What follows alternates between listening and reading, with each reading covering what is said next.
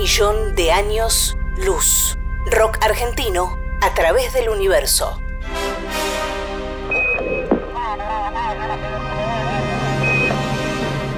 En 1977, la NASA envió al espacio las sondas Voyager 1 y 2. En ellas viaja un disco de oro con sonidos y música de la Tierra.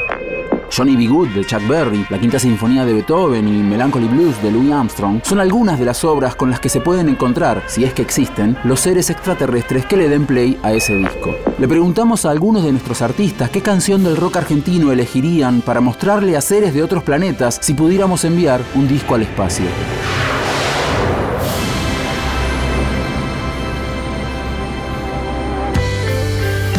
Julieta Heredia es guitarrista de La Fin del Mundo, una banda de post-rock radicada en Buenos Aires pero con raíces en la Patagonia. Especialista en pedales de efecto, es la responsable de los climas y las texturas que hacen de La Fin del Mundo una de las propuestas más interesantes de la escena local.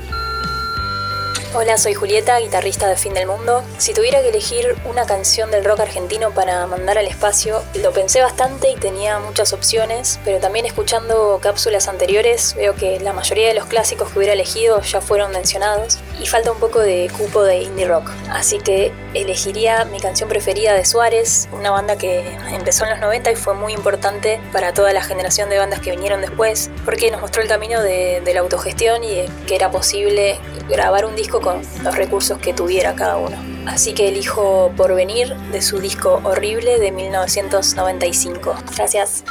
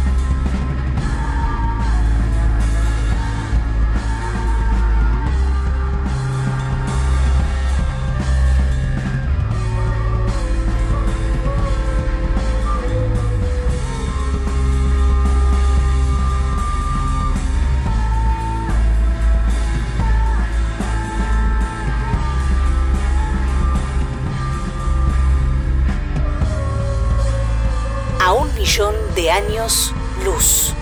Rock argentino a través del universo.